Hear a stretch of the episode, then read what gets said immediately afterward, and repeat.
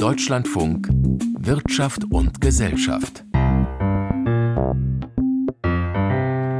Mit Sandra Pfister herzlich willkommen. Wie viel heizen Sie? Reichen bei Ihnen 19 Grad?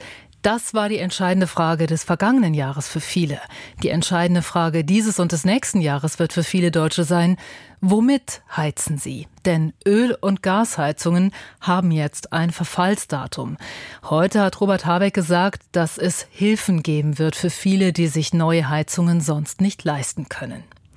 In jedem Parkhaus kann man inzwischen mit einer App bezahlen. Ärztinnen und Ärzte hingegen tragen die Akten der Patientinnen und Patienten teilweise immer noch in papierenden Kladden umher.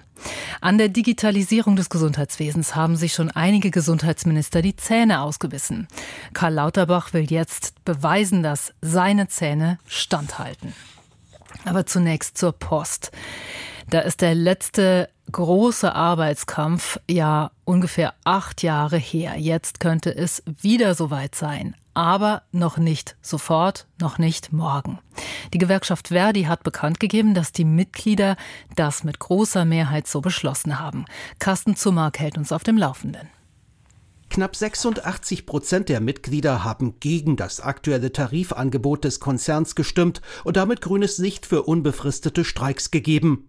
Das Quorum von 75 Prozent wurde deutlich übertroffen, sagt Verdi-Verhandlungsführerin Andrea Kocic. Ja, das Ergebnis ist äh, überragend. Äh, das heißt, unsere Mitglieder sind unserem Vorschlag gefolgt. Es gab eine sehr hohe Beteiligung und ein eindeutiges Ergebnis. Vor einem Ausstand soll morgen aber noch einmal verhandelt werden. Die Post stehe in der Verantwortung, durch eine Verbesserung des Angebots einen unbefristeten Streik abzuwenden, so die Gewerkschafterin. Wenn wir dort zu einem guten Ergebnis kommen, das alle für tragfähig halten, dann brauchen wir ja nicht weiter streiken. Sollte das nicht so sein, werden wir in den kommenden Tagen anfangen mit unseren Arbeitskampfmaßnahmen. Verdi fordert in der aktuellen Verhandlungsrunde vor allem 15 Prozent mehr Lohn mit einer einjährigen Laufzeit. Die Post hingegen hatte lediglich ein Plus von 11 Prozent in zwei Stufen ab 2024 sowie eine einmalige Inflationsprämie von 3000 Euro angeboten. Die Fronten in dem Tarifkonflikt waren zuletzt verhärtet.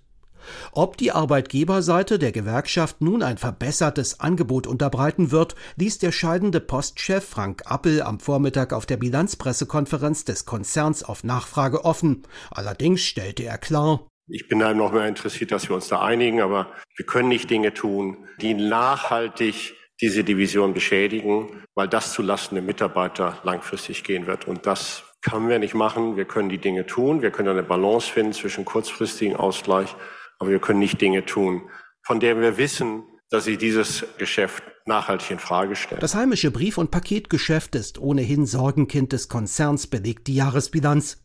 Additionalem stieg zwar der Umsatz 2022 um mehr als 15 Prozent auf gut 94 Milliarden Euro, ein neues Rekordergebnis. Zu verdanken ist dies allerdings vor allem der starken Auslandsfrachtsparte. Das alte, klassische Kerngeschäft hingegen brach deutlich ein. Für einen möglichen Streik sieht sich die Deutsche Post selbst gerüstet, sagte Brief- und Paketchefin Nicola Hagleitner am Vormittag. Wir haben ja eine gewisse Übung über die letzten paar Wochen jetzt auch schon in Streikvorbereitung beziehungsweise dann in der Mitigationsmaßnahmen. Wir sind sehr gut vorbereitet, so gut man sich halt auf einen unbefristeten Streik einstellen kann. Wir haben Verwaltungskräfte, die wir dann punktuell einsetzen können. Wir stellen keine externen Kräfte ein für Streikaktivitäten. Außerdem setzt die Post auf Nicht-Gewerkschaftsmitglieder, die laut Vorstand die Mehrheit im Konzern stellen. Am Freitag aber wird eben noch einmal verhandelt, bevor womöglich unbefristet gestreikt wird. Den letzten unbefristeten Ausstand bei der Deutschen Post gab es 2015. Die Postler streiken aber noch nicht sofort. In Deutschland stehen noch ziemlich viele schlecht gedämmte Häuser mit Öl- und Gasheizungen. Weiter so ist keine Option mehr. Nicht fürs Klima, aber auch nicht für viele Privatleute, weil viele Makler sagen, Häuser mit alten Heizungen und schlechter Dämmung, die sinken schon jetzt im Wert. Ab 2024 dürfen neu eingebaute Heizungen kaum noch fossile Brennstoffe verfeuern.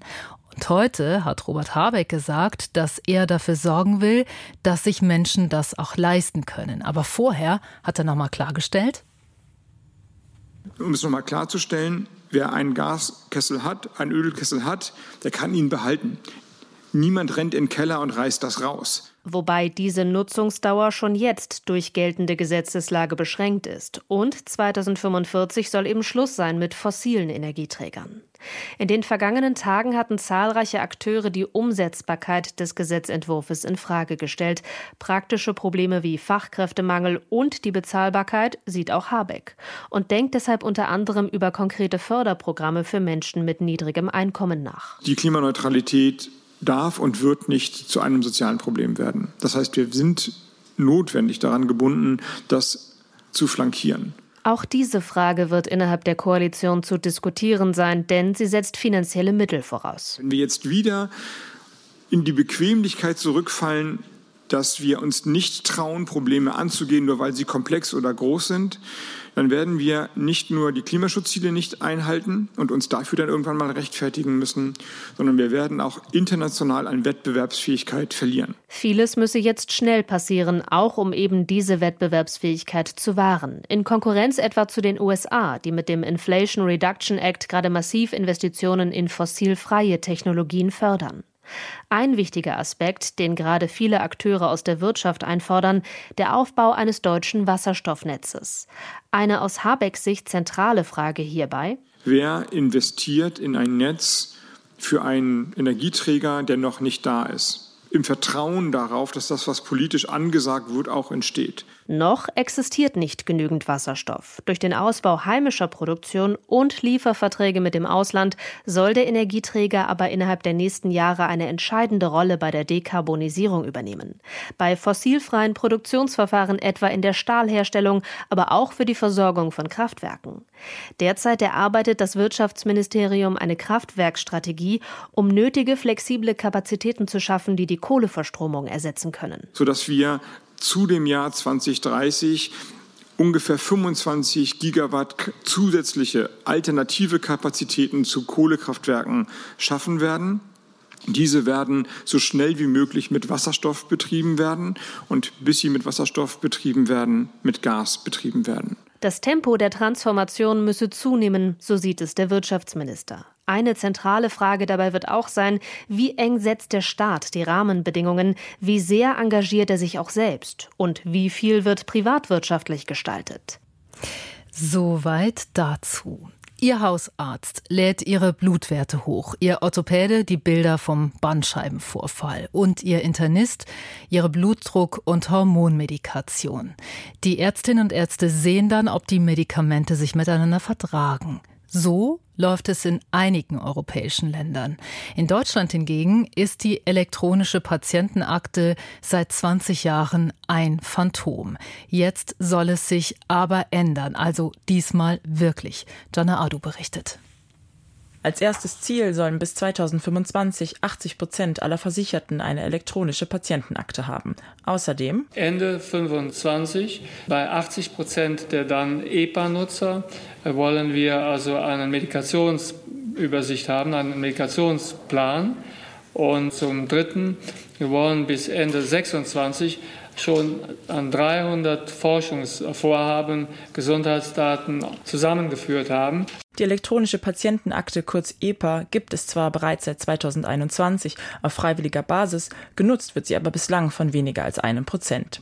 Lauterbach kündigte an, dass ab Ende 2024 die E-Akte für alle verbindlich werde, nach dem sogenannten Opt-out-Verfahren. Das bedeutet, jeder ist automatisch also Träger einer EPA, es sei denn, er hat ausdrücklich widersprochen. Zugänglich ist die eigene EPA dann für jeden Patienten. Genutzt werden muss sie vom Einzelnen aber nicht. Die EPA soll dann so aufgebaut werden, dass idealerweise der Patient, wenn er das möchte, über seine Krankenkassen-App auch auf seine Daten zugreifen kann. Das sind ja seine Daten. Beim äh, Kontakt mit dem Arzt, da schaltet er quasi die EPA dann frei. Alle Behandlungsdaten, die benötigt werden, zu dem Zeitpunkt sind dann verfügbar. Die Verfügbarkeit habe viele Vorteile. Ärzte wissen so schneller über Befunde, Therapieverläufe und Medikamenteneinnahmen von Patienten Bescheid.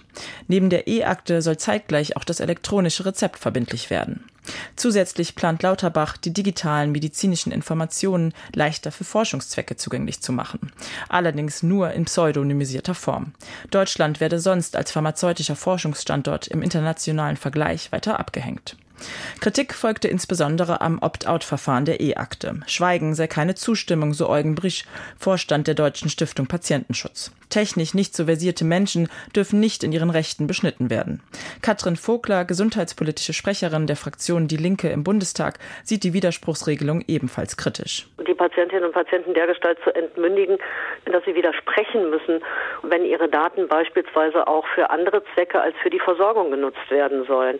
Und mein Eindruck ist, Herr Lauterbach hat sich jetzt das alte Prinzip viel hilft viel zu eigen gemacht, was die Datensammlung von Patientinnen und Patienten angeht.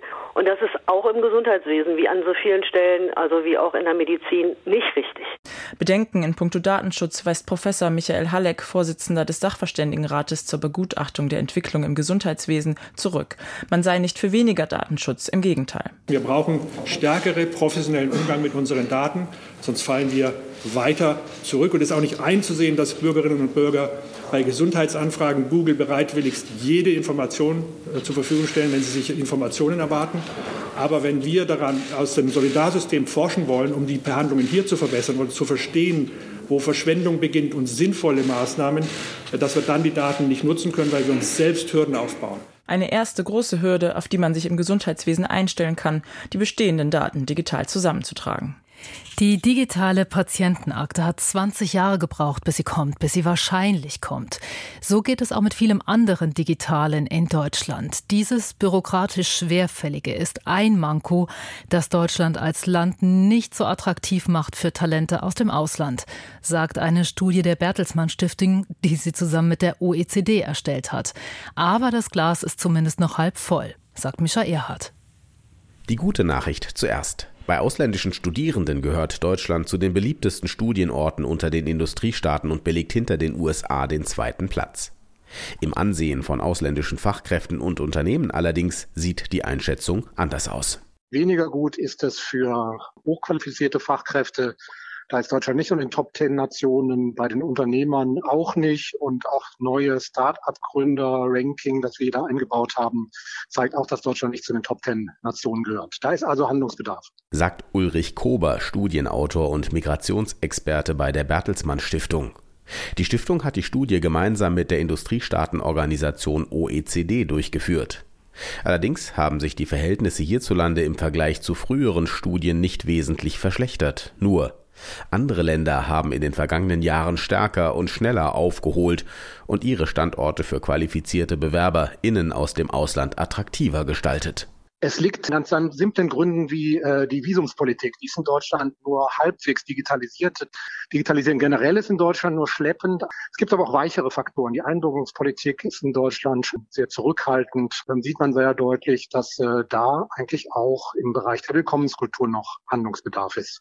Nachholbedarf gibt es der Studie zufolge also bei den Möglichkeiten einer einfacheren Einwanderung von Fachkräften und generell der Digitalisierung. Doch auch in puncto berufliche Chancen und Einkommen ist Deutschland in den Augen hochqualifizierter ausländischer Fachkräfte und Unternehmen im Vergleich mit anderen Ländern zurückgefallen. So belegt Deutschland unter den untersuchten 38 Industriestaaten einen mittleren 15. Rang, drei Plätze schlechter als bei der letzten Untersuchung 2019. In der Gunst von Unternehmen ist der Abstieg noch steiler verlaufen. Hier ist Deutschland vom sechsten auf den dreizehnten Platz abgerutscht. Auch bei Start-ups rangiert Deutschland in etwa auf diesem Niveau. Führend in den Augen innovativer junger Unternehmen sind vor allem Kanada, die USA, Frankreich, Großbritannien und Irland. Die Ergebnisse der Studie in Bezug auf junge und innovative Unternehmen decken sich auch mit Forschungsergebnissen der staatlichen KfW Bankengruppe. Demnach hat sich in den vergangenen Jahren der Wagniskapitalmarkt zwar stark verbessert und gut entwickelt, allerdings hat sich das zuletzt abgeschwächt. KfW-Chefvolkswirtin Fritzi Köhler-Geib. Jetzt ist es schon so, dass wir in diesen turbulenten Zeiten auch Auswirkungen auf den VC-Markt, auf den Wagniskapitalmarkt gesehen haben. Und hier hat sich das Geschäftsklima unter Investoren auf dem deutschen Markt im vierten Quartal deutlich abgekühlt. Solche Entwicklungen könnten wirtschaftlich tendenziell ein Problem sein, gerade in herausfordernden Zeiten, wo durch die grüne Transformation neue Technologien notwendig sind und für die Zukunft von Wirtschafts- und Industriestandorten zunehmend wichtig sein werden. Gerade für die Finanzierung von Innovationen, die gerade vor der Markteinführung stehen, da ist wirklich Venture Capital oder eben Wagniskapital das Finanzierungsinstrument der Wahl. Um die Entwicklung in diesem wichtigen Wirtschaftsbereich in Zukunft transparenter zu machen und genauer beobachten zu können, wird die KfW ab nun quartalsweise aktualisierte Daten und Trends zum Wagniskapitalmarkt veröffentlichen. Die Niederlande werden nun definitiv keine ihrer hochmodernen Maschinen mehr nach China exportieren, mit denen man Mikrochips herstellen kann. In den Niederlanden sitzt nämlich eine Firma, ohne deren Maschinen man diese allermodernsten Halbleiter überhaupt gar nicht herstellen kann. Das ist wichtig, denn damit haben die USA es geschafft, nicht nur Japan, sondern auch das wichtigste europäische Land in der Halbleiterproduktion dazu zu bewegen, dass es China nicht mehr beliefert. Und das ist schon eine harte Ansage für China. Darüber habe ich vor der Sendung geredet mit Wan Qin Liu. Sie ist China- und Lieferkettenexpertin am Kiel-Institut für Weltwirtschaft. Und ich habe sie gefragt, wie hart das China trifft. Ja, es wird noch schwieriger für China sein, in der Zukunft Zugang zu moderner Halbleitertechnologie zu bekommen. Und zweitens, in dem ähm, dieser intensivierte geopolitische, technologische und wirtschaftliche Marktkampf zwischen den USA und China wird es immer schwieriger für Europa sein, eigene Position, die eigentlich offen zum freien Handel und zur Globalisierung ist, zu bewahren. Es trifft China schon hart mit dieser Entscheidung äh, von den Niederlanden. Die chinesische Regierung möchte eigentlich schon sehr gern, dass die chinesischen Unternehmen in der Zukunft konkurrenzfähiger und sogar führend in der Halbleiterindustrie weltweit werden. Also damit China eben langfristig gesehen unabhängig von ausländischer Technologie sein wird. Es wird daher länger dauern für China und vor allem mehr eigene Ressourcen und Forschung und Innovationen benötigen. Also manche sagen schon, es wirft China um Jahre oder sogar Jahrzehnte zurück. Aber welchen Preis, Sie haben das ja angedeutet, welchen Preis zahlt Europa dafür? Äh, Europa zahlt schon auch gewisse äh, Preis dafür, aber den Preis, den Europa mit dieser Exportbeschränkung von Halbleitertechnologien zahlen wird, geht über den äh, Umsatzverlust der betroffenen Unternehmen hinaus. Ähm, genau gesagt muss man so äh, in die Richtung denken. Mit dieser Entscheidung, eigentlich macht Europa sich wahrscheinlich eher abhängiger von anderen Absatzmärkten. So wie zum Beispiel könnte es sein, dass man dann abhängiger eben von diesem großen Absatzmarkt äh, von den USA sein wird. Wenn ich Sie richtig verstehe, im Moment hat ja da Europa die Wahl zwischen abhängig von China oder abhängiger von den USA. Jetzt hat Deutschland einen U-Turn hingelegt und gesagt, wir werden vermutlich verbieten, dass chinesische Technologie von Huawei in unser Mobilfunknetz verbaut wird. Eventuell kann nämlich da der chinesische Staat Mobilfunk in Deutschland manipulieren oder ihn vielleicht sogar ganz lahmlegen. Sehen Sie das als Zeichen, dass Europa jetzt auch noch tiefer einsteigt in diesen Technologiestreit mit China? Ja, ich würde auch schon so sehen, dass in der Tat auch so interpretieren, dass Europa sich dann an die US-Politik dann eben annähert.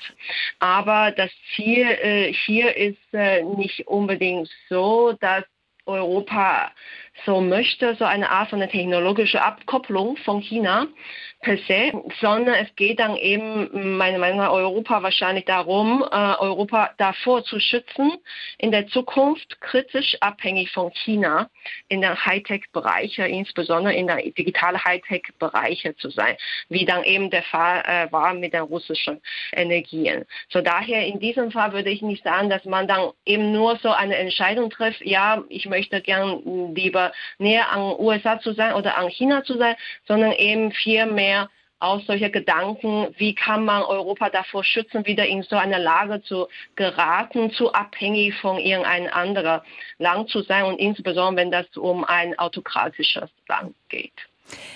Abhängig ist Deutschland ja inzwischen, obwohl wir da mal ganz weit die Nase vorn hatten, von Komponenten äh, der chinesischen Solarindustrie.